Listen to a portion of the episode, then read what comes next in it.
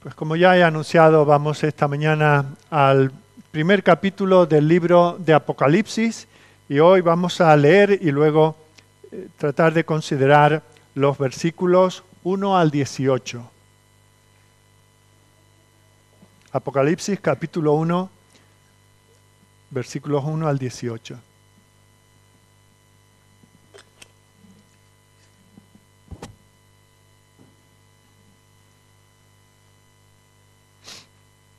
La palabra del Señor dice así. La revelación de Jesucristo que Dios le dio para manifestar a sus siervos las cosas que deben suceder pronto. Y la declaró enviándola por medio de su ángel a su siervo Juan, que ha dado testimonio de la palabra de Dios y del testimonio de Jesucristo y de todas las cosas que ha visto. Bienaventurado el que lee y los que oyen las palabras de esta profecía y guardan las cosas en ella escritas, porque el tiempo está cerca. Juan, a las siete iglesias que están en Asia, gracia y paz a vosotros del que es y que era y que ha de venir, y de los siete espíritus que están delante de su trono, y de Jesucristo el testigo fiel, el primogénito de los muertos, y el soberano de los reyes de la tierra al que nos amó y nos lavó de nuestros pecados con su sangre, y nos hizo reyes y sacerdotes para Dios su Padre, a Él sea gloria e imperio por los siglos de los siglos. Amén. He aquí que viene con las nubes, y todo ojo le verá, y los que le traspasaron, y todos los linajes de la tierra harán lamentación por Él. Sí, amén. Yo soy el Alfa y la Omega, principio y fin, dice el Señor, el que es y que era y que ha de venir, el Todopoderoso. Yo, Juan, vuestro hermano y copartícipe vuestro en la tribulación, en el reino y en la paciencia de Jesucristo, estaba en la isla llamada Patmos por causa de la palabra de Dios y el testimonio de Jesucristo. Yo estaba en el Espíritu en el día del Señor y oí detrás de mí una gran voz como de trompeta que decía, yo soy el alfa y la omega, el primero y el último. Escribe en un libro lo que ves y envíalo a las siete iglesias que están en Asia, a Éfeso, Esmirna, Pérgamo, Teatira, Sardis, Filadelfia y la Odisea. Y me volví para ver la voz que hablaba conmigo, y vuelto vi siete candeleros de oro, y en medio de los siete candeleros a uno semejante al Hijo del Hombre, vestido de una ropa que llegaba hasta los pies, y ceñido por el pecho con un cinto de oro. Su cabeza y sus cabellos eran blancos como blanca lana, como nieve, sus ojos como llama de fuego, y sus pies semejantes al bronce bruñido, refulgente como en un horno, y su voz como estruendo de muchas aguas. Tenía en su diestra siete estrellas de su boca salía una espada aguda de dos filos, y su rostro era como el sol cuando resplandece en su fuerza. Cuando le vi, caí como muerto a sus pies. Y él puso su diestra sobre mí, diciéndome, No temas, yo soy el primero y el último, y el que vivo y estuve muerto. Mas he aquí que vivo por los siglos de los siglos. Amén. Y tengo las llaves de la muerte y del Hades. Amén. La Biblia entera está llena de Cristo.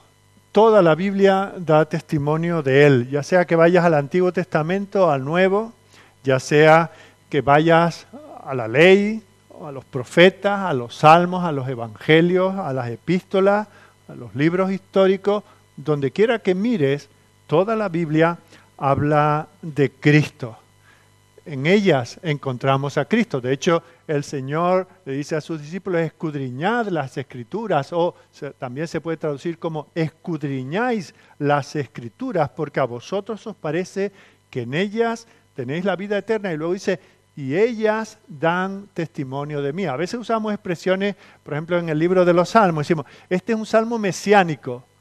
Anda, que los otros no. Anda, que Génesis no, y Zacarías no, y, Marcos no, y Apocalipsis no. Toda la Biblia habla de Jesucristo y aquí lo hace de una manera gloriosa. El protagonista principal de este libro no es Juan, por supuesto, ni siquiera la propia revelación, eh, el Apocalipsis. Todo está centrado en el Señor de la gloria, el Señor Jesucristo. Eso lo podemos ver desde la primera página, desde el primer versículo. Lo que vamos a ver en esta mañana es muy sencillo, suelo dar un poco la hoja de ruta de lo que vamos a ver durante el estudio. En primer lugar, vamos a hablar de la revelación en los primeros tres versículos, el principio de la revelación de Jesucristo. Y luego vamos a ver dos cosas que se nos presentan como gloriosas. Un glorioso evangelio y un glorioso Salvador. Así que, ya digo, la estructura es muy sencilla en esta mañana. Vamos a comenzar con el principio de la revelación. Empezamos con el propio título del libro. Recordemos que las primeras palabras y las últimas de cualquier discurso, ya sea de una llamada de teléfono, ya sea de, de un poema, ya sea de una carta de amor, lo que sea, hasta una carta del banco, ¿verdad?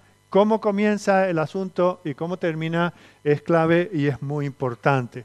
Y las primeras palabras de este libro, que es el último de la Biblia, eh, son aquellas de las cuales sale el propio nombre del libro, el libro de Apocalipsis, que es el libro de la revelación. La palabra apocalipsis significa eso, revelación. ¿Revelación en qué sentido?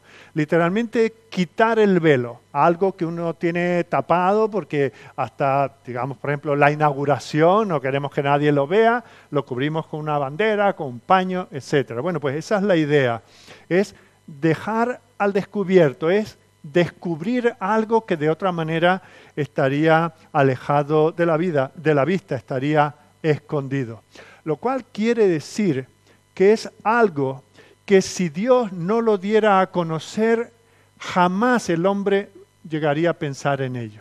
No es solamente algo, ¿verdad? Porque cuando eh, se, presenta una mesa, se presenta un coche, se presenta un edificio nuevo, bueno, eh, las autoridades no lo habían visto, pero los obreros se lo conocen de arriba abajo. ¿Verdad? Hay, expertos, hay los que han estado allí a pie de obra, lo conocen perfectamente. Solo los desconocedores dicen, ay, se sorprenden. Bueno, pues aquí no es así, no es que haya personas que no lo conocen y ahora se les revela, es que nadie, ningún hombre por sí mismo podría conocer las cosas que aquí se revelan si no fuese que Dios las presenta. Y eso, eso es clave, eso es fundamental para la interpretación de este libro. Aquí se nos presentan cosas misteriosas, cosas maravillosas y asombrosas que nuestros ojos naturales, nuestros oídos naturales, nuestro entendimiento, eh, nuestra, nuestro razonamiento por sí mismo jamás podría entender ni apreciar. Es la revelación de Jesucristo. No es cualquier revelación. A quien se revela es a Jesucristo. Fijaos que esa, esa palabra de podría tener al menos dos significados. Podría hablar de su origen. Esta es la revelación que ha dado Jesucristo, que proviene de Jesucristo. O podría ser, como de hecho es, la revelación que manifiesta a Jesucristo. No está hablando tanto del origen, que luego lo veremos que también eh, se origina en el Padre a través del Hijo, nos lo da, pero cuando dice la revelación de Jesucristo, quiere decir respecto a Jesucristo, la revelación acerca de Jesucristo, lo cual de nuevo es una clave importante. La primera es que esto es una revelación, que es algo que nosotros jamás llegaríamos a, imaginar si no se nos revelara. La segunda cosa es que lo que se revela es a Jesucristo. Fijaos, eso es, si no os quedáis con ninguna otra cosa esta mañana, quedaos con esa idea. El libro de Apocalipsis no, no habla em, de, y, lamento defraudar, seguro a muchos ya desde el primer minuto. Mm, algunos que piensan, bueno, vamos a ver que el conflicto eh, árabe-israelí por aquí y el avance de Rusia hacia no sé dónde. Todo este El libro no habla de eso, esencialmente de lo que habla es de Jesucristo. Claro, que nosotros eh, siempre mm, como dice, y vuelve la burra al trigo, ¿verdad? Nosotros vemos un anuncio, mm, se, se, venden blusas de mujer blanca, talla pequeña, por 10 euros. Y llama la gente, y en rosa no lo tiene, talla grande no lo tiene, y para chicos no lo tiene, y, y no tienen correas para perros. O sea, si se dice que son, no sé lo que dije, blusas blancas, talla pequeña, pues eso es lo que hay. Y si se dice que es la revelación de Jesucristo, de eso es de lo que se trata, de principio a fin. Y lo que me propongo con la ayuda del Señor en las próximas semanas es ver a Jesucristo cada domingo. Porque de eso está llena la escritura y de eso habla este libro. ¿Cómo se presenta a Jesucristo? Se presenta como el Salvador de los pecadores. Mirad el versículo 5, al que nos amó y nos lavó de nuestros pecados con su sangre. Cristo como perdonador de pecados, con su sangre, con su obra en la cruz. ¿Cómo más se presenta? Como el Dios eterno. Versículo 8, yo soy el alfa y la omega, principio y fin, dice el Señor, el que es y que era y que ha de venir, el Todopoderoso. ¿Cómo más se muestra Jesucristo? Como la cabeza de la iglesia, ese que habita en medio de su pueblo, representado aquí en el versículo el capítulo 2, versículo 1, por ejemplo, como el que anda entre los siete candeleros que representa la iglesia. Qué bueno saber que ahora estamos nosotros en esta situación, en otros lugares del mundo están peor posiblemente, en otros momentos de la historia han estado muy mal, pero Dios no ha estado ausente. El Salvador de la iglesia está en medio de la iglesia. Este es un libro para consolar a aquellos que lo están pasando mal. Dios, el Salvador, Jesucristo está con nosotros. ¿Por qué? Porque también se nos presenta como el vencedor de sus enemigos. Y puesto que Él es el vencedor, los suyos son también vencedores. Mirad lo que dice, por ejemplo, en el capítulo 17, versículo 14 hablando de los enemigos de Cristo y de la iglesia, dice, pelearán contra el Cordero y el Cordero los vencerá, porque Él es Señor de señores y Rey de reyes. Él no está sujeto a ninguna autoridad, Él reina sobre los que dicen reinar. Y los que están con Él son llamados y elegidos y fieles. Que eh, esto no es simplemente decir, ah, qué bonito, un libro que habla de Cristo. No, un libro que habla de Cristo y eso me consuela a mí porque este mundo que parece que va sin gobierno, no va sin gobierno, y el que lo gobierna no es un enemigo nuestro, es el Dios Todopoderoso, que al mismo tiempo es nuestro Salvador y es el que ha vencido a sus enemigos. Pero dice más cosas de Jesucristo. Dice que está preparando un banquete de bodas. Que, que, porque claro, por muy bien que nos vaya aquí, nunca es del todo bien, ¿verdad? Pero el Señor está preparando. Mira, mira lo que dice en el capítulo 19, versículo 9. Somos invitados, su iglesia, en medio de la que Él anda. Dice, el ángel me dijo, escribe, bienaventurados los que son llamados a la cena de las bodas del Cordero. Y me dijo, estas son palabras verdaderas de Dios. O sea que así se nos presenta, como ese esposo que viene algún día a recoger a su esposa. ¿Y cómo viene? No como vino humildemente en otra ocasión. No, Él viene en la gloria. Versículo 7 de este primer capítulo. Aquí que viene con las nubes y todo ojo le verá. En aquel momento fue un personaje anónimo que, que prácticamente pasó desapercibido.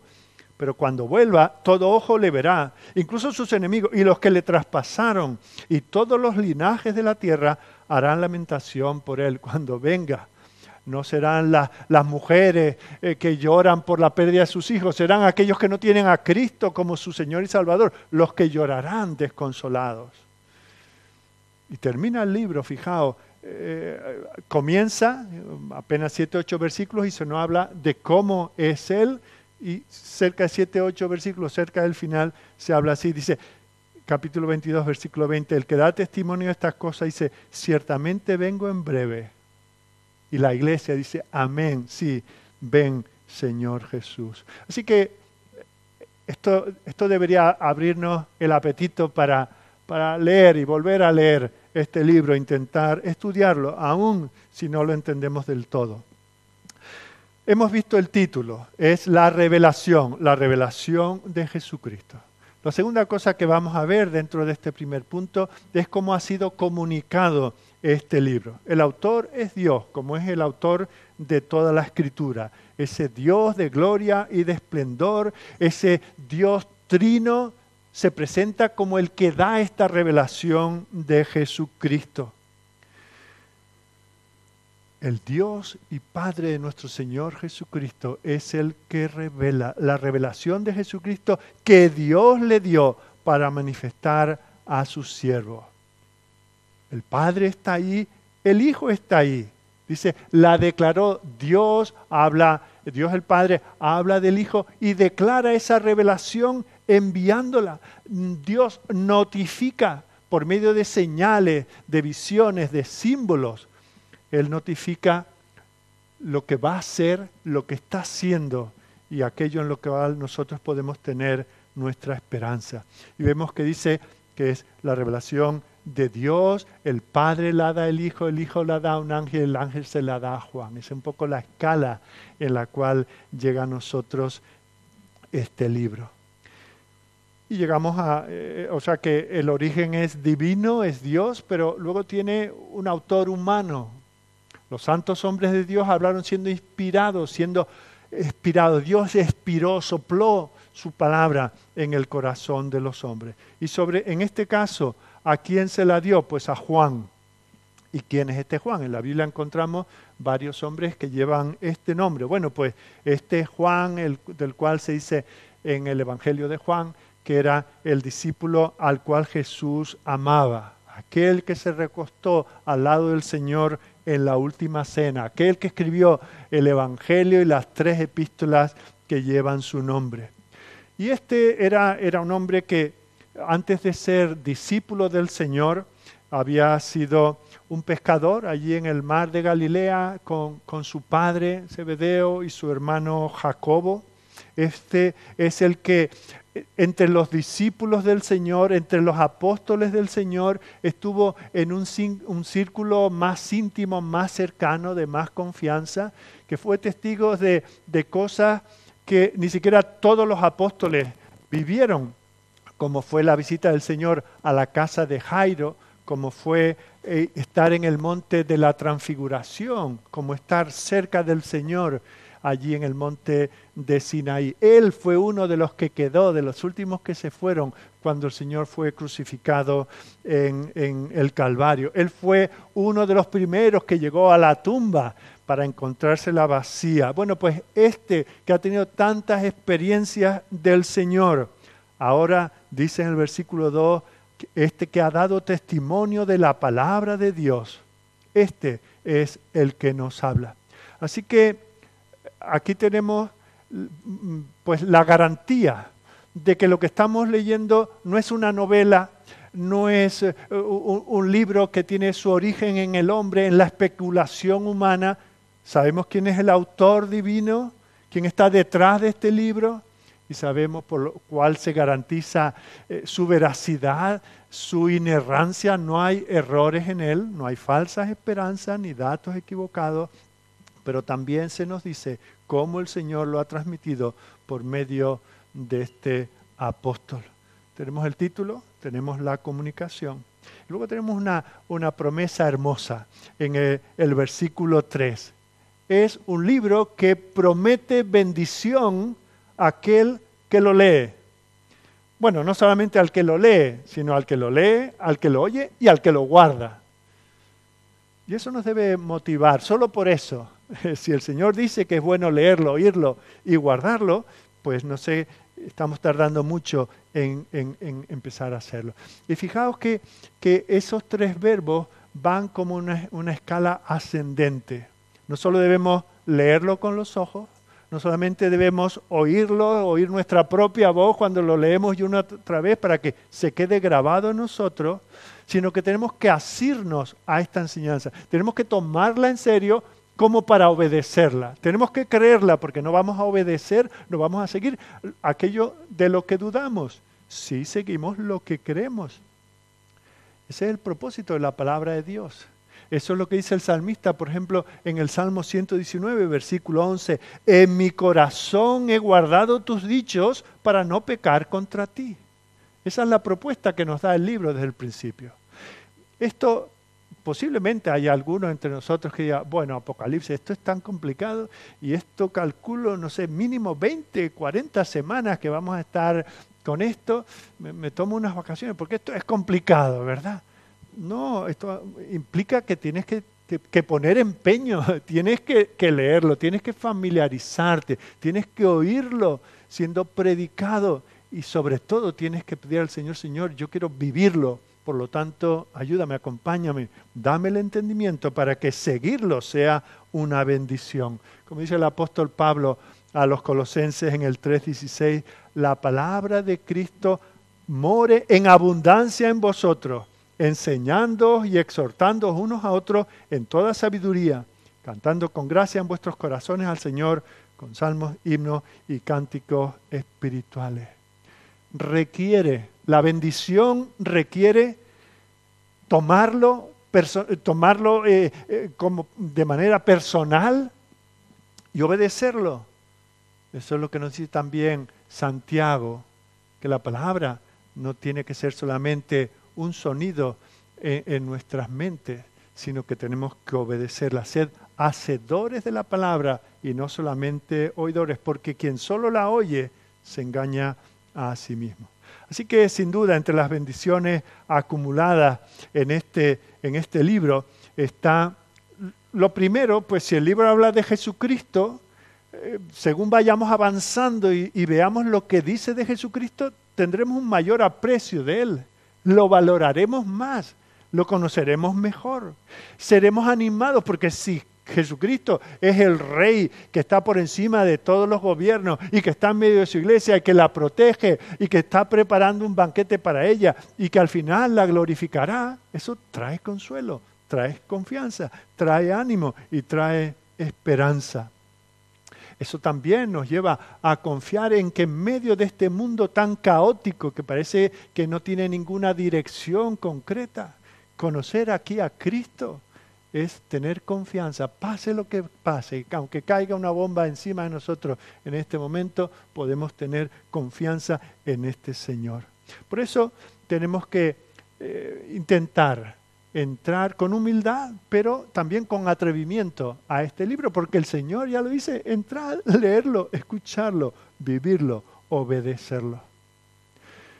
Cuando el Señor se nos presenta aquí como se nos presenta, Solo, solo eso debe de traer un entendimiento a nosotros de que Él está en control de todas las cosas. Sea que pasemos una pandemia, sea que haya una amenaza nuclear, sea que el país, nosotros ahora mismo no, pero bueno, hay países en guerra, ¿verdad? Hay conflictos. Hoy hemos despertado oyendo de un nuevo bombardeo en Siria, etcétera sean tribulaciones personales, sea la pérdida del trabajo, de seres queridos, la persecución, cualquier otra cosa, todo eso a la luz de este libro se ven de manera diferentes. Porque no, no vivimos desordenados, no vivimos como si no hubiese alguien dirigiendo a la humanidad. No, por eso es bueno conocer a este como el Dios soberano. Todas estas cosas que, van como por, por senderos retorcidos, van hacia un final, van hacia un propósito, van hacia la meta que el Señor tiene propuesto para los suyos. Fijaos que en el capítulo 11 y versículo 15 dice, los reinos del mundo han venido a ser de nuestro Señor y de su Cristo, y Él reinará por los siglos de los siglos no nos gobiernan los que pensamos que nos gobiernan, nos gobierna el Señor. Y a veces el Señor nos quiere dirigir a través de gobiernos con los que no simpatizamos, o que parece que le falta sabiduría, o entendimiento, o corazón, o caridad. Todo eso es, verdad y, puede serlo en mayor o menor grado, pero por encima de ellos, no por debajo de ellos, por encima de ellos está el Rey de Reyes y el Señor de Señores. Y fijaos que a continuación se nos dice que este mensaje, esta revelación de Jesucristo que se manifiesta de esa manera, es con respecto a los tiempos que vivimos y a los tiempos que vendrán. En el versículo 3 se nos dice que el tiempo está cerca. En el versículo 1 se nos ha dicho que se revelan las cosas que deben suceder pronto. Eso no quiere decir que tengamos que tener, traer el calendario ahora todos los domingos para ver eh, cómo encajar cada cosa en su sitio. No significa que tenemos que comenzar a hacer predicciones, y eso ya os digo de antemano, eso es contrario a la enseñanza de la Escritura. El Señor, cuando venga, vendrá como ladrón en la noche. Ya puedes ser tú el famoso predicador que sale todos los días en internet. Ya puedes tener miles de seguidores que no hay nadie, no habrá nadie nunca que pueda predecir. Por lo tanto, vamos en contra de la palabra del Señor intentando hacer cálculos aquí y allá. Este no es un libro para eso. No hay ningún libro de la Biblia para eso. Cuando el, Hijo de Dios estaba en la tierra, Él dijo que ni Él tenía en ese momento la potestad para tener acceso a esa información. Pero luego hay algunos listillos que creen tenerlo y bueno, ahí están dando fechas que luego van cambiando porque no sé qué eh, número de aquí, de allá no les coincidía. Lo que nos dice eh, tanto el versículo 1 como el versículo 3, hablando de la prontitud y de la inmediatez de estas cosas, es que tanto para los receptores iniciales, aquellas iglesias del primer siglo que que abrieron por primera vez este libro, como la iglesia a lo largo de los 20 siglos que ya van pasando y hasta que el Señor quiera, este libro es pertinente para la iglesia en todos los tiempos. Esto no es una cosa, si, si solamente fuese pertinente para aquel primer siglo, pues bueno, pues como cuando estudiamos los libros de reyes y crónicas, bueno, un rey que tuvo este, esta mala decisión y pagó por ello, luego vino otro y otro y otro, y, como que no nos aporta mucho en la práctica de, las cosas y en nuestra esperanza. No, no, esto, esto era útil para los cristianos del primer siglo, para personas como el propio Juan, que estaba... Eh, exiliado por causa del Evangelio y por otros que estarían como él, a punto de ser ejecutados, o, para aquellos que estaban llorando la pérdida de sus hermanos en la fe que, que ya habían ido con el Señor. Como para ellos era útil, era práctico y era pertinente, también lo es para nosotros. Ahora, al, a la hora de, de considerar esto, que es que, el tiempo está cerca y que se trata de cosas que deben suceder pronto. Tenemos que, tener en cuenta que, por así decir, la manera de contar el tiempo de Dios es diferente que la nuestra. Su reloj y el nuestro, su calendario y el nuestro no van a la par. Mirad lo que dice eh, a través de Pedro, en 2 de Pedro 3, versículo 8 en adelante. Dice, mas, oh amados, no ignoréis esto, que para con el Señor un día es como mil años y mil años como un día. El Señor no retarda su promesa, según algunos la tienen por tardanza, sino es que es paciente para con nosotros, no queriendo que ninguno perezca, sino que todos procedan al arrepentimiento. Fijaos, la manera eh, de, llevar el tiempo de Dios es diferente a la nuestra. Y si a nosotros nos parece que Él va muy lento, Pedro nos dice, tened en cuenta que eso no es para que diga, bueno, ya llevan 20 siglos anunciando que viene, así que seguramente no vendrá. Dice, no, no. La paciencia precisamente es para conducirnos al arrepentimiento. Pero lo entiendas o no, ten clara una cosa, dice el versículo siguiente, que el día del Señor vendrá. Puede tardar, no sabemos cuánto. Puede que tu cálculo de lo que debería ser no coincida con lo que será. Pero no pienses que Dios se ha dormido, se ha despistado o que se retrasa por algún inconveniente, no. El día del Señor vendrá, el día designado por el Señor para venir. Vendrá, ¿cómo será como ladrón en la noche? En el cual ya luego explica cómo serán las cosas. Así que esto es un ánimo para la iglesia de todos los tiempos. Y pensemos que eso es importante porque para algunos que, para los que este libro solamente tiene que ver con los últimos de los últimos días, tenemos que darnos cuenta de que si eso fuese así, ¿qué valor habría tenido para los cristianos del primer siglo o de cualquier otro siglo? Si este libro solamente tuviese que ver con lo que ocurra en los últimos de los últimos tiempos, para los demás sería, no, esto no tiene que ver con nosotros. No, este libro es pertinente, lo ha sido como toda la palabra de Dios para la iglesia en todos los tiempos. Bueno, ese ha sido primer, nuestro primer punto, ver esta revelación, habla de Jesucristo, eh, nos dice eh, quién la comunica y nos dice la bendición que supone. Nuestro segundo punto en esta mañana tiene que ver con esa gran revelación de un evangelio que es glorioso, unas buenas noticias gloriosas y un Salvador también glorioso. Esta sección de los versículos 4 al 18 nos presenta el Evangelio. ¿De qué trata el Evangelio? ¿Cuál es el contenido esencial del Evangelio? Y luego nos da una visión gloriosa de nuestro Señor. Pero antes de considerar estos asuntos, eh, vamos a al menos enumerar los detalles que se nos dan en los versículos 4 y los versículos 9 y 10. Hemos hablado un poco de Juan, ya hemos visto quién era, lo hemos identificado. No hemos hablado de dónde estaba cuando recibió esta revelación. Sabemos por el versículo 9 que estaba en la isla de Patmos.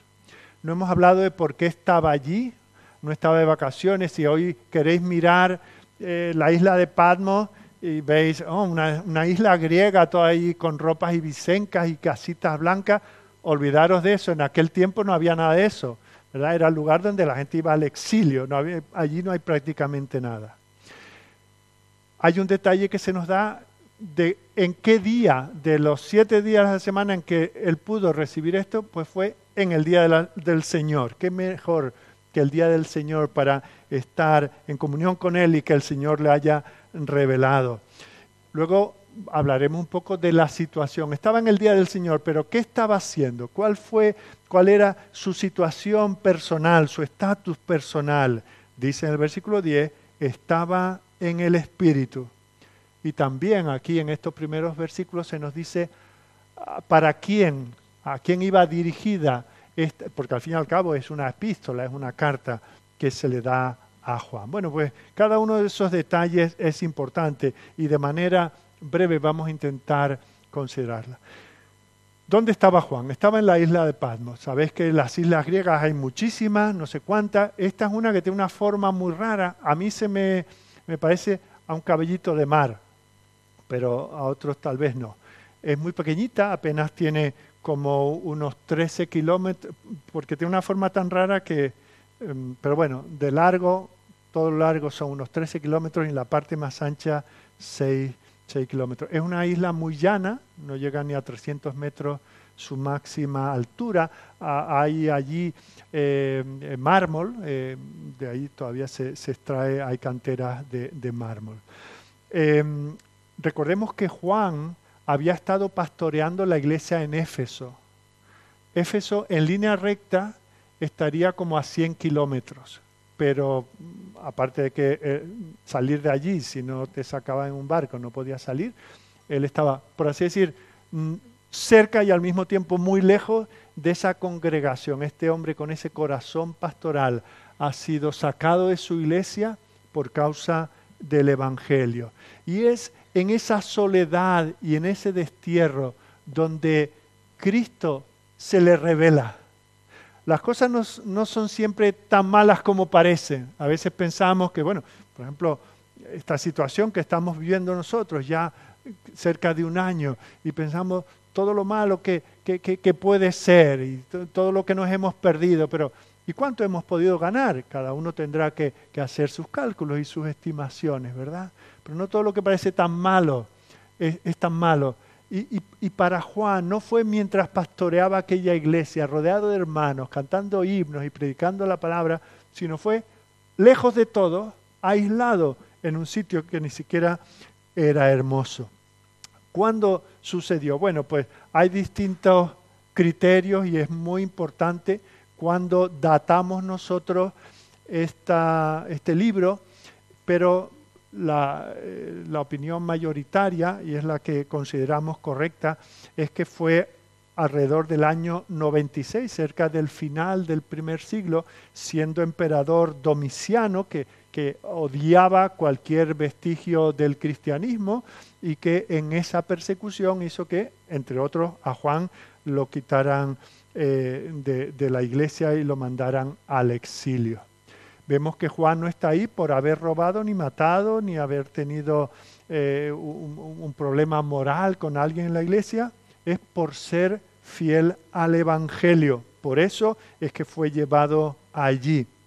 Y cuando él está lejos de su iglesia, una de las iglesias que se mencionan es la iglesia, o sea, una de las iglesias a las que se envía este libro es a la iglesia de Éfeso, que él conocía perfectamente porque había estado allí mucho tiempo. Por eso cuando se dirige a ellos, mirad cómo dice el versículo 9, yo Juan, vuestro hermano, había sido su pastor, dice, vuestro hermano y copartícipe vuestro en la tribulación. Muy posiblemente antes de que a él lo quitaran del medio, ya habían hecho mucho daño a otros en la congregación. Él sabía que la iglesia estaba pasando tribulación en el reino y en la paciencia de Jesucristo. ¿Qué, análisis tan precioso de su realidad? Fijaos que el sufrimiento de una manera u otra, en un grado u otro, es algo que se les concede, se nos concede a los cristianos. Somos bienaventurados cuando por causa del Evangelio y por causa de la verdad somos vituperados somos ofendidos, porque con eso el Señor nos da paciencia, paciencia que es perseverancia en la palabra del Señor. Se nos concede participar del reino. Eso no hay quien nos lo arrebate. Nos pueden quitar la vida, nos pueden enviar a los leones, nos pueden enviar a una isla desierta, pero nadie nos puede arrancar de los brazos del Señor. Bueno, pues estando en ese lugar alejado, estando en la soledad, dice en el versículo 10 que en el primer día, en el día del Señor, el primer día de la semana, el día en que se recordaba entre los cristianos la resurrección de Jesucristo, en esa transición, la iglesia al principio continuaba reuniéndose los sábados, pero luego poco a poco pasó a reunirse el primer día de la semana. Y es en ese día donde dice que él estaba en el Espíritu. Ya sabemos la ubicación, sabemos por qué estaba ahí, sabemos de dónde veía, pero ¿cuál era su situación personal? Espiritualmente, ¿cómo está? Dice que estaba en el Espíritu. ¿Qué quiere decir? Que lo que él va a ver a continuación y a relatarnos es algo que no vio con sus ojos físicos, es algo que no oyó con sus oídos físicos, ¿verdad? Él está en contacto espiritual directo con el Salvador. Hay una manera especial y única, irrepetible, por si acaso alguno eh, necesita que esto se enfatice, ¿verdad? No está en un éxtasis como nosotros podríamos entrar en ese tipo de éxtasis. La revelación del Señor ya terminó, el canon de la Escritura ha terminado, no esperemos cosas semejantes, pero sí sabemos lo que le pasó a él. Él está a solas con Dios está plenamente consciente y despierto, pero está en una conexión directa con el Señor. No es algo que él haya buscado, procurado o, que haya manipulado. El Señor le habla por medio de su Espíritu. Es tomado por el Espíritu. De alguna manera es sensibilizado a prestar atención a todo esto que el Señor le va a decir.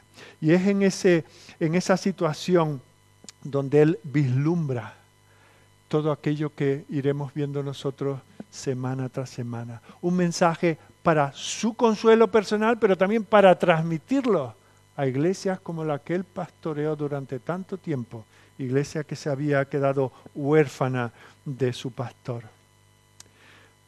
Lo que vemos, como digo, en este segundo punto son dos cosas. Primero, un evangelio glorioso y luego a un glorioso Salvador. Hace no tanto presentaba un himno titulado Gran Evangelio. Permitidme que os lo lea. Gran Evangelio del glorioso Dios, donde la paz salió de su ira en pos. Pagó el castigo y el perdón compró, y al pecador perdido rescató. Que mi alabanza sea para ti. Cristo murió y me pertenece a mí.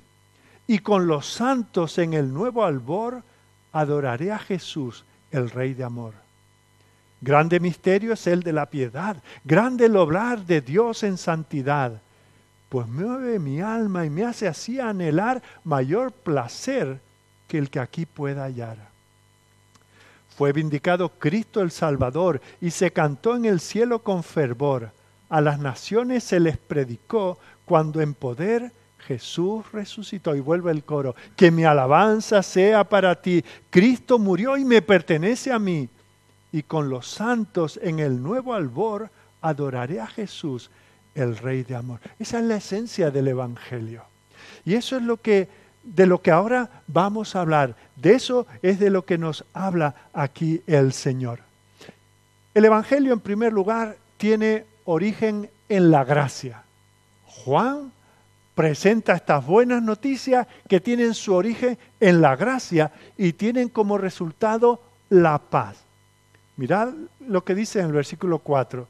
Esto es una carta y como cuando uno escribe, fulano, yo, David, a, a quien sea. Bueno, pues Juan a las siete iglesias que están en Asia. ¿Y qué es lo que declara?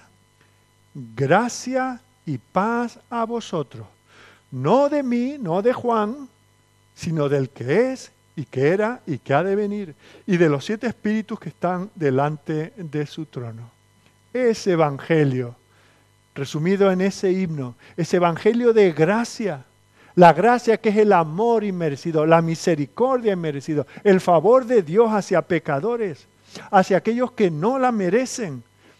Más, más bien al contrario, que lo que merecen es el juicio, es el castigo temporal y eterno de parte de Dios.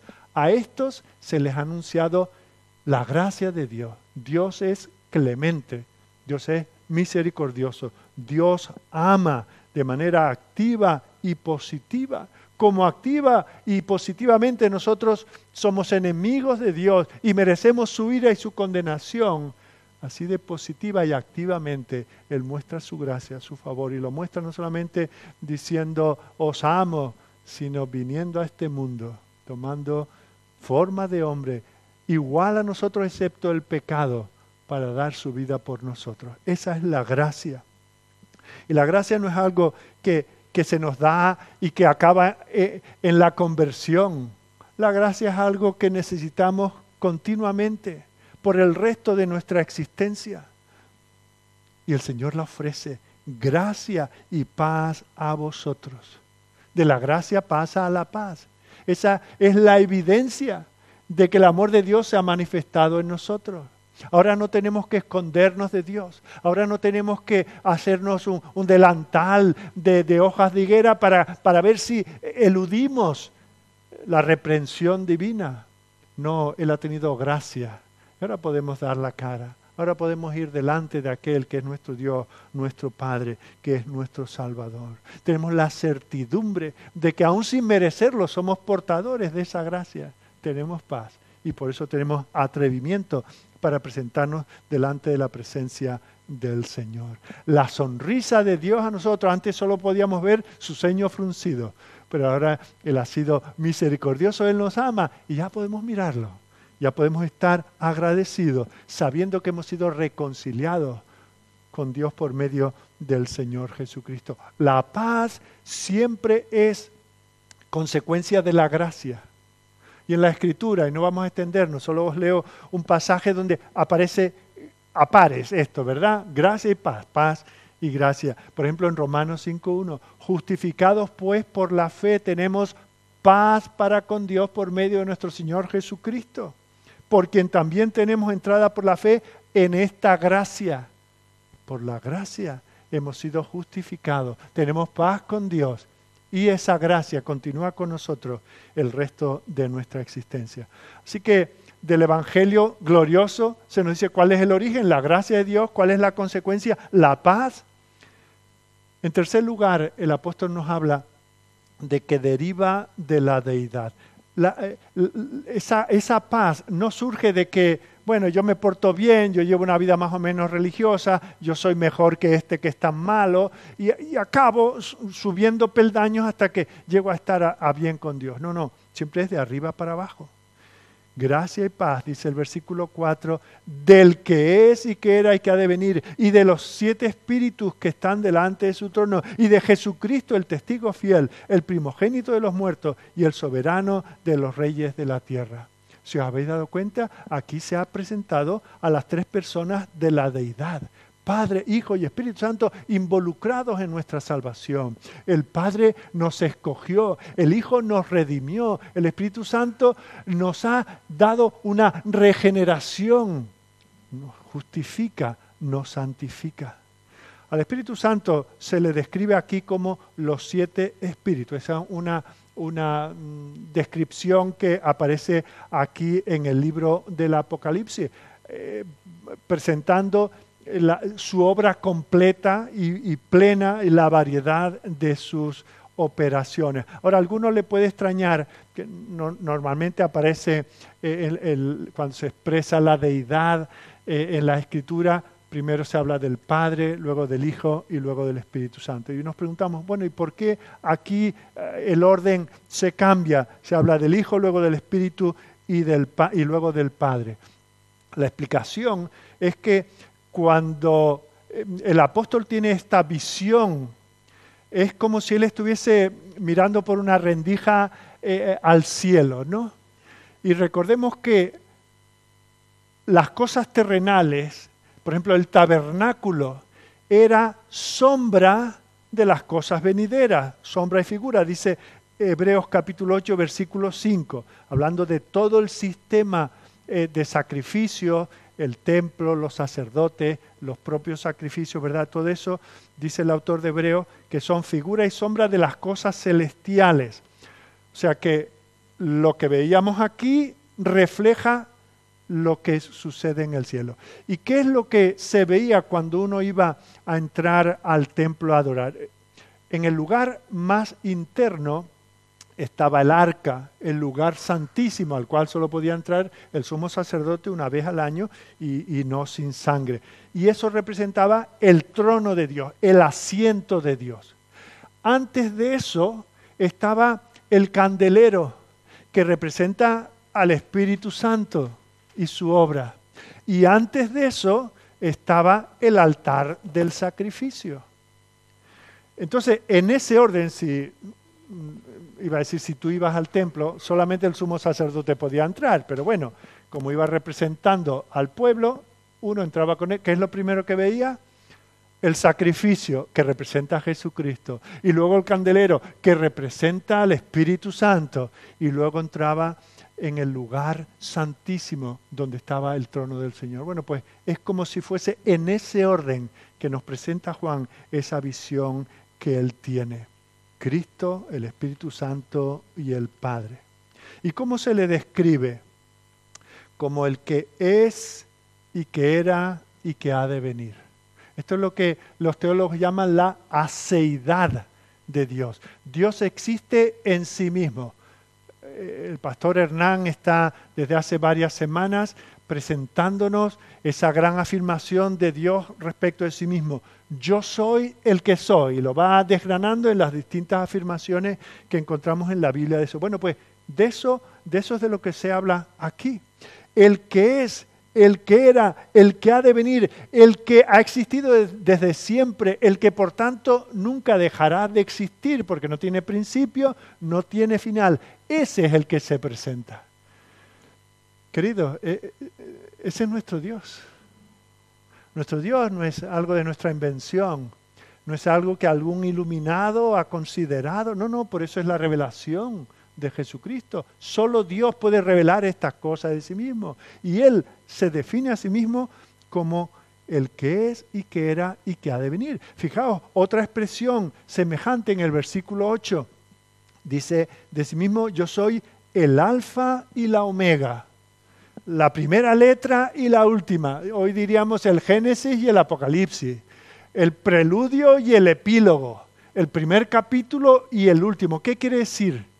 Que toda la historia está en sus manos, que la historia es su historia que el mundo no va por ahí y de vez en cuando hay algo que dice, ay, mira, aquí pudo estar Dios. No, no, que Dios está en todo. Dios es el soberano de todo. No hay una molécula, no hay un acto, no hay una situación que ocurra en la cual Dios sea un mero espectador, esperando que las cosas mejoren porque esto no hay quien lo arregle. No, no, Él es el que está allí.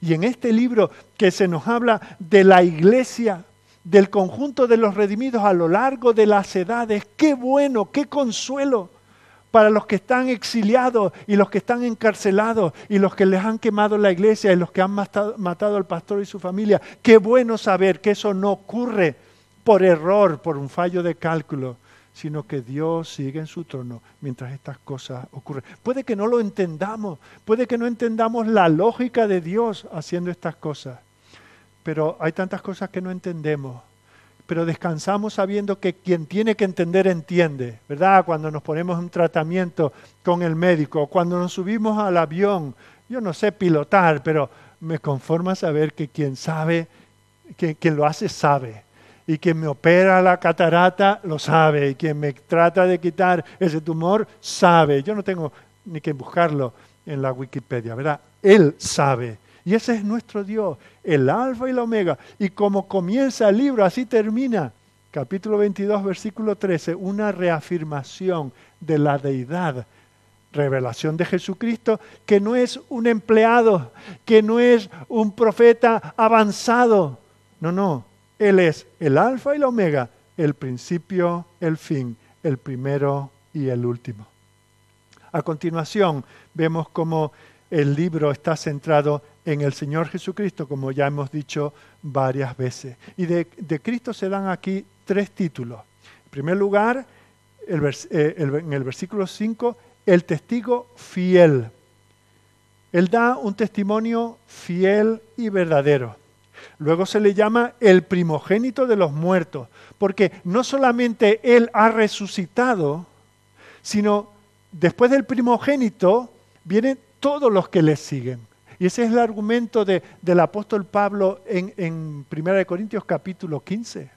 Por eso es tan importante que nosotros entendamos el eh, acontecimiento histórico con todos los eh, eh, testigos que estuvieron allí, todos los notarios, mm, los que eran discípulos y los que eran contrarios, tanto autoridades religiosas como autoridades civiles que investigaron y no pudieron negar el hecho de la resurrección, porque si Él no resucitó, tampoco nosotros vamos a resucitar. Y lo que nos queda solo es esta vida tan corta y tan desgraciada como la que nos toca vivir. Pero Él resucitó. Él es primicia de los que murieron. Él es el primogénito y Él lleva consigo a tantos. Esa es nuestra esperanza. El cristiano no solamente tiene la esperanza de vivir para siempre, que eso ya sería tremendo. No, no es resucitar en un nuevo cuerpo, en unos nuevos cielos y una nueva tierra. Esa es nuestra esperanza. Y como digo, el argumento, os invito esta tarde, después de comer y descansar, leer 1 Corintios capítulo 15. Fundamental que entendamos eso para nuestra esperanza. ¿Qué más se dice de él? No solamente que es el testigo fiel, que es el primogénito de entre los muertos, sino que es el soberano de los reyes de la tierra. En el 19-16 se le va a llamar el Rey de Reyes y Señor de Señores. Todos los reyes terrenales, todos los grandes poderosos, todos los emperadores, todos los presidentes de grandes repúblicas y grandes eh, naciones, todos reciben su autoridad de Él. Él pone y quita reyes. Él es el único que sigue siendo en el trono. Y ante Él estamos todos en deuda. Nosotros estamos completos en Él. Fijaos que es a ese al que le debemos lo que somos. ¿Qué es lo que ha hecho Él por nosotros? Mirad el versículo 5. Hemos sido amados, hemos sido lavados, hemos sido librados del pecado y de la culpa. Hemos sido hechos reyes en su reino soberano. Tenemos la vida por Él. Y por Él reinaremos en gloria. Y no solamente nos ha hecho reyes, nos ha hecho sacerdotes. Fijaos, tenemos el privilegio de venir delante de su presencia. Tenemos la bendición de la oración que descuidamos como si no tuviese ningún valor. Podemos elevarnos en adoración. Eso es lo que Él nos ha hecho con su sacrificio en la cruz. A nosotros se nos da gratuitamente, a Él le costó su vida santa. En cuarto lugar, vemos cómo esto, este Evangelio mira hacia adelante. Como he dicho ya varias veces, la, la vida no va sin rumbo a la deriva hacia ninguna meta. Un día esto se desgastará, un día se acabará el combustible, se apagará el sol, un día la contaminación será tan grande que, que iremos a la no existencia poco a poco. No, no, no, no, no. Él es el que está en el gobierno de todas las cosas. Él lo acabará. Dice, he aquí que viene con las nubes. Esto no llegará a un fin casi como se desvanece, ¿verdad? Como la niebla de la mañana que ahora no vemos cuando vamos conduciendo y de repente el sol nos molesta en los ojos. No, no, vendrá y se hará notar cuando venga será un acontecimiento decisivo y sobrenatural y todo el mundo le verá y afectará a todas las personas. Él va a venir a reunir a su pueblo, pero también a juzgar a los que no son su pueblo. Eso hace que, que, nos tengamos que tomar muy en serio este pasaje. Por un lado, porque nos trae consuelo si somos su pueblo, por otro, para temerle si es que todavía somos sus enemigos. Y fijaos que de eso habla al citar el capítulo 2 de, 12 perdón, de Zacarías, cuando habla de este que nos ha hecho a nosotros reyes y sacerdotes, pero que fue el traspasado. A ese todos lo verán, al que aquella generación de judíos traspasó cuando le crucificaron. Y sabemos que cuando les crucificaron, algunos comprendieron, y lo vemos por ejemplo 40 días más tarde, el día de Pentecostés, como muchos comprendieron, varones hermanos, ¿qué haremos? Habían matado al Salvador, al Mesías. Y ahí hubo un arrepentimiento genuino. Pero cuando Él venga, los que no se hayan arrepentido antes de que Él venga, llorarán de otra manera. Llorarán porque para ellos no hay esperanza. Y de eso es de lo que habla Zacarías. Y eso es lo que nos recuerda aquí. Habrá un lamento, habrá una angustia, habrá una oportunidad desperdiciada y ya no se podrá ver, volver atrás, ya será demasiado tarde. Y algunos de los que están aquí en esta sala están posponiendo el día en que se arrepientan de sus pecados, en que busquen la gracia y la paz del Señor el día en que reconozcan su pecado, el día, Señor, soy un fracaso moral y espiritual, ten misericordia de mí. No, no se oponen, piensan que son neutrales y que ya habrá tiempo para cambiar de actitud y de relación con Dios, pero eh, la vida no está en nuestras manos, nuestros tiempos no están en nuestras manos. Y estos pasajes nos invitan a que hagamos de este día el día en que nos reconciliemos con Dios, en que busquemos la paz con el Señor. Porque fijaos lo que nos dice la Escritura. Por ejemplo, en 2 Tesalonicenses 1.6. Es justo delante de Dios pagar con tribulación a los que os atribulan. Y a vosotros que sois atribulados, daros reposo con nosotros cuando se manifieste el Señor Jesús desde el cielo con los ángeles de su poder. Fijaos, cuando dos niños están peleando, dos hermanos, y uno está abusando del otro porque es más fuerte, porque es mayor, y, le quita los juguetes, lo hace llorar. ¿No es justo que venga papá y corrija aquello? Claro, este, hasta que papá no está allí, sigue chinchando y molestando. ¿Verdad? Abusa de la gracia, abusa de la misericordia, no ama a su prójimo, se burla de su autoridad. Oh, pero cuando viene ese padre vindicador, viene a salvar a este que el otro le está haciendo tanto daño. Y al otro puede llorar, papá, yo, yo, no he sido, papá, es la última vez, yo te prometo. Ya es demasiado tarde. Y eso nos parece justo, ¿verdad? Sobre todo si es al que nos están haciendo el bullying. Bueno, pues eso es lo que ocurrirá. Es justo delante de Dios pagar con tribulación a los que atribulan, como es justo que a vosotros los atribulados por causa del reino, se entiende, se os dé reposo con nosotros cuando se manifieste el día del Señor, con los santos ángeles de su poder en llama de fuego para dar retribución a los que no conocieron a Dios ni obedecen al Evangelio de nuestro Señor Jesucristo, los cuales, mirad el castigo, no es broma, no es quedarte sin la play o sin salir, no, no, los cuales sufrirán pena de eterna perdición, excluidos de la presencia del Señor y de la gloria de su poder, cuando venga en aquel día, fijaos, se habla de aquel día como un día fijado, un día seguro, un día que nosotros no sabemos, pero que está marcado por el Señor.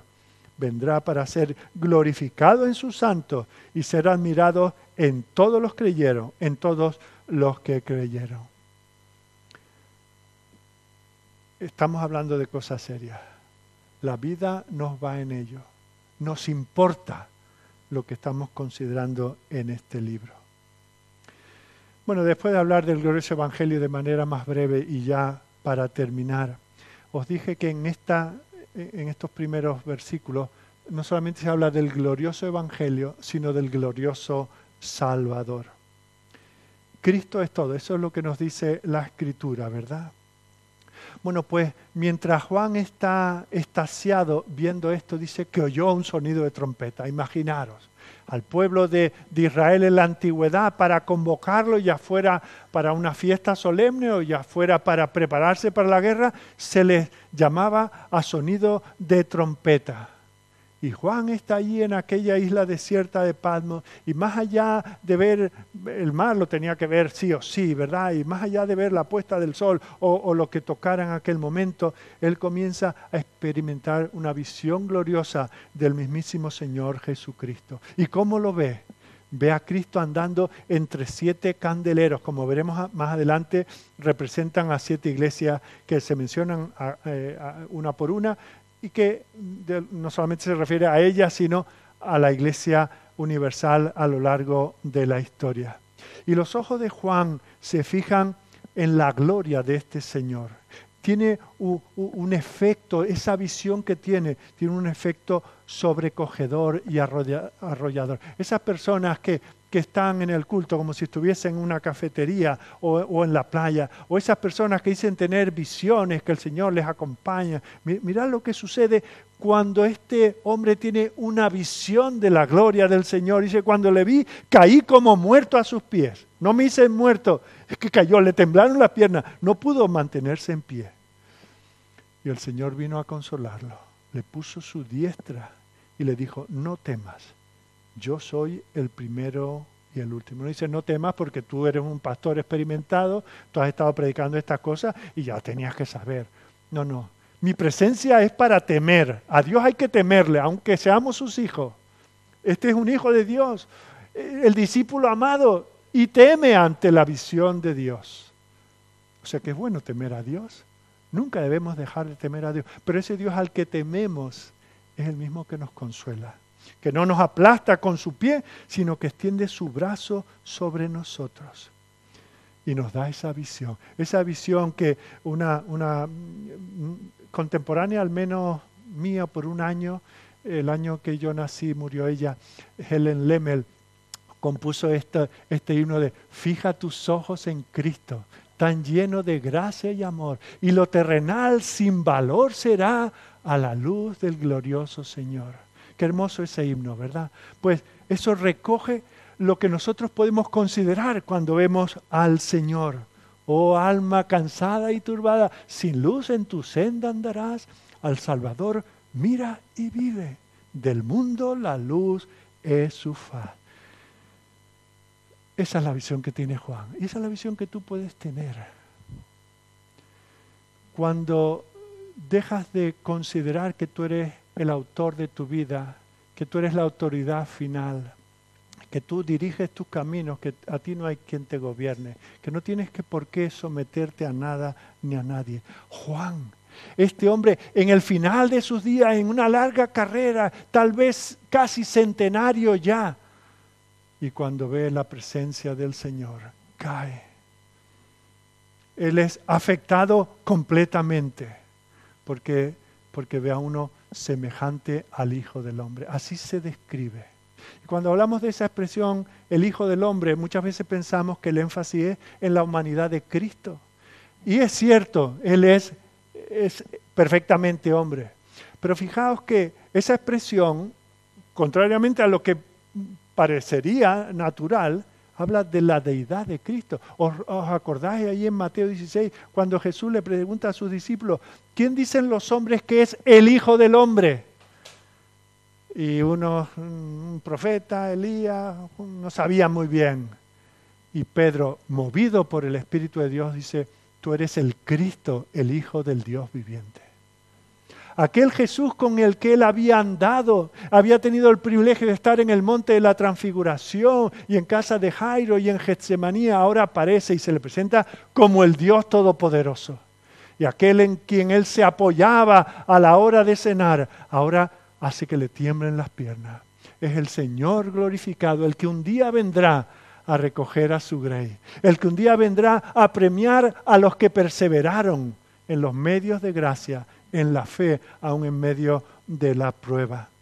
Y se describe, yo no quisiera, además porque ya nos hemos extendido esta mañana, pero cuando, cuando analicéis este pasaje, no os quedéis mirando tanto el detalle de si el cabello blanco, qué significa el blanco y esta, miradlo en conjunto, esta descripción global, esa, esa blancura que habla de bueno, de, que este es el anciano de día, es el de siempre, es el Dios de siempre que se ha humanado. Habla de su divinidad, de su pobreza, de su eternidad, que Él es siempre el mismo, que Él no cambia, que Él no envejece, que Él no se queda sin energía. Ese es nuestro Dios para los que somos creyentes. Es el Dios omnisciente, capaz de conocer los corazones de los hombres. Es ese que tiene una mirada, dice una mirada penetrante. ¿Te acuerdas cuando tu madre te miraba y solo con mirarte ya te fundía? Eso no es nada comparado cuando el Señor nos mira a nosotros.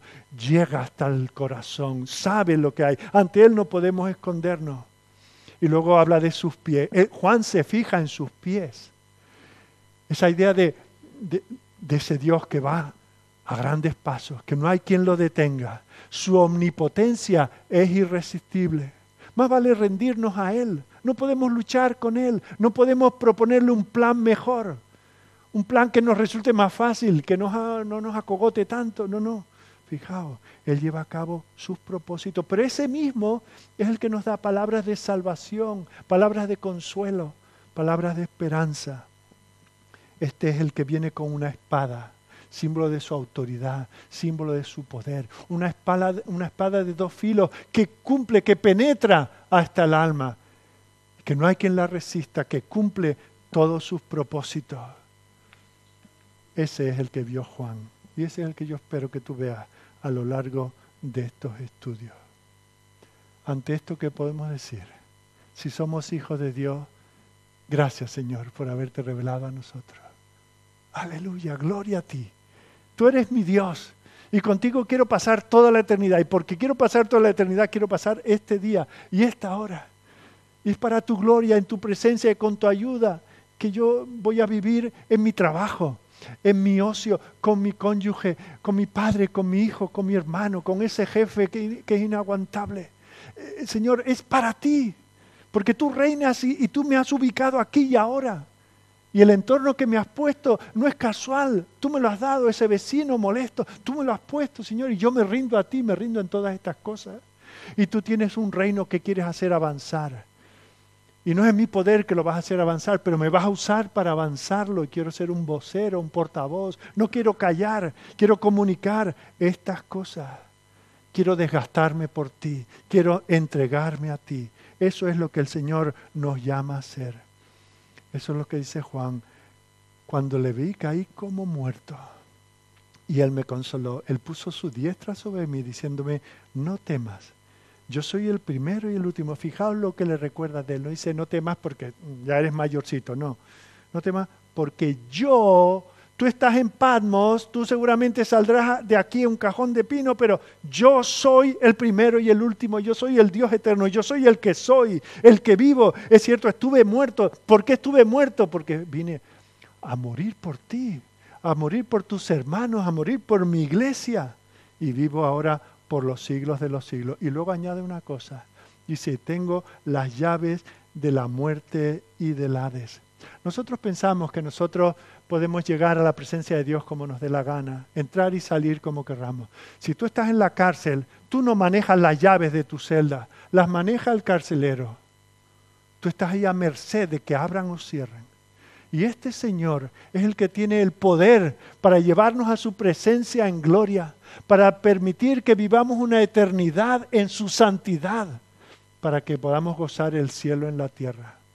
O Él es el que puede cerrarnos, porque tiene las llaves también del Hades. Él puede condenarnos allí para siempre. Y querido, yo no tengo razones para meteros miedo de nada, pero es a este Dios al que os tenéis que enfrentar, al que todos tenemos que dar cuenta ese Dios de la gracia que trae paz, es el Dios que no puede tolerar el pecado. Es el Dios que en justicia retribuirá a aquellos que perseveran en desobedecerle, en pecar descaradamente contra Él. Jesucristo es el todo en todo. Y eso es lo que se nos presenta en este libro. Espero que el Señor obre nuestros corazones. Te animo a leer, la próxima semana vamos a intentar cubrir básicamente lo que queda del capítulo 1 y por encima el 2 y 3 al cual volveremos en más detalle. Así que repasarlo, leerlo. Pero quedaros con esto. Hoy lo que hemos visto. Es al Dios que gobierna este mundo, el Dios que gobierna nuestros corazones, el Dios al que debemos de ver y quedarnos estaciados, el Dios que nos sorprende, pero que al mismo tiempo es cercano, que tomó carne humana para morir en la cruz, para poder justificarnos, para poder darnos esa paz que surge de su gracia. Ese es el que se ofrece a ti esta mañana. Yo que tú le buscaría, yo que tú me arrepentiría, yo que tú buscaría su paz, yo que tú viviría para alabarle, yo que tú viviría agradecido yo que tú no dejabas de orar cada día, en cada hora, diciendo, Señor, tú que lo gobiernas todo, gobiername. Señor nuestro Dios y nuestro Padre, gracias por tu palabra, gracias por este libro. Gracias Señor, porque igual que nos resulta confuso en algunos momentos, en otros es tan claro, es tan revelador. Ahí te manifiestas tú en todo tu esplendor, en toda tu gloria. Señor, ríndenos a ti. No tenemos capacidad ni siquiera para rendirnos nosotros mismos. Queremos creer, pero nos falta la voluntad para hacerlo. Señor, queremos ser instrumentos en tus manos. Comienza, Señor, con nosotros. Comienza en medio de tu pueblo, que seamos una iglesia compuesta por individuos que están rendidos a ti, que aman tu palabra, que no se cansan de ti, que quieren conocerte mejor, que quieren cantar a ti himnos de alabanza, que quieren pronunciar tu palabra, atesorarla, memorizarla, compartirla, que quieren someterse, que quieren vivir, vivir vidas que reflejen tu gloria.